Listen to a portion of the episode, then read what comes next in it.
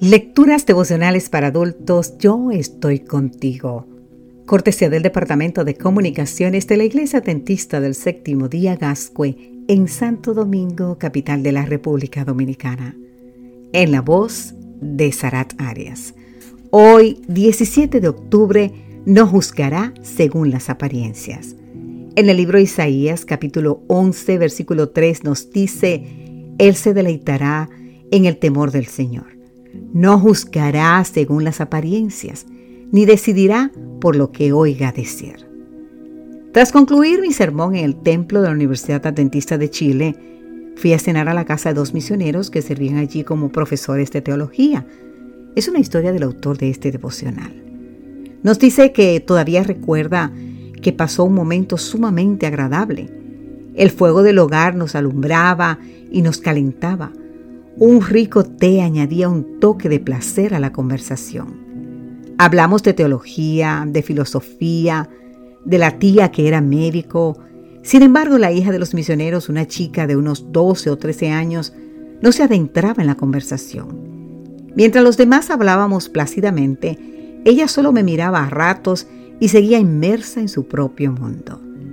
Tras pensar en por qué se comportaba de esa manera, Concluí que el adolescente sentía que un extraño había invadido su territorio, que eso la tenía muy incómoda y que la solución al problema era que yo regresara al cuarto de huéspedes de la universidad. Pero cada vez que pensaba que creía que llegaba el momento de salir, un nuevo tema avivaba la conversación.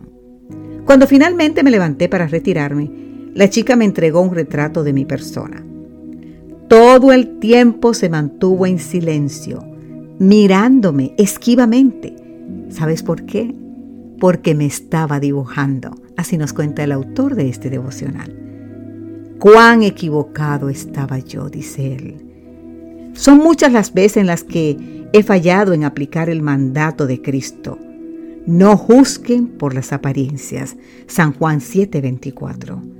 Yo veía a una jovencita incómoda porque la juzgaba basado en lo que yo veía, en las apariencias.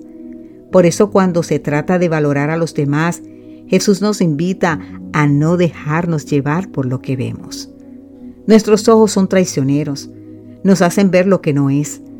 Aquello de yo lo vi, yo estaba allí, no significa que nuestra valoración es infalible. Los judíos vieron a Cristo sanar en sábado al paralítico de Betesda, así que se sentían con el derecho de condenar al Señor y aún de matarlo.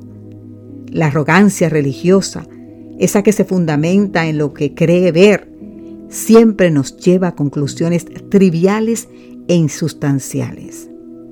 Hablando de Cristo, el profeta Isaías declaró, Él se deleitará en el temor del Señor, no juzgará según las apariencias, ni decidirá por lo que oiga decir.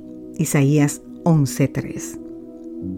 Querido amigo, querida amiga, si Jesús vivió así, ¿acaso podemos correr el riesgo de no seguir las pisadas de nuestro Maestro?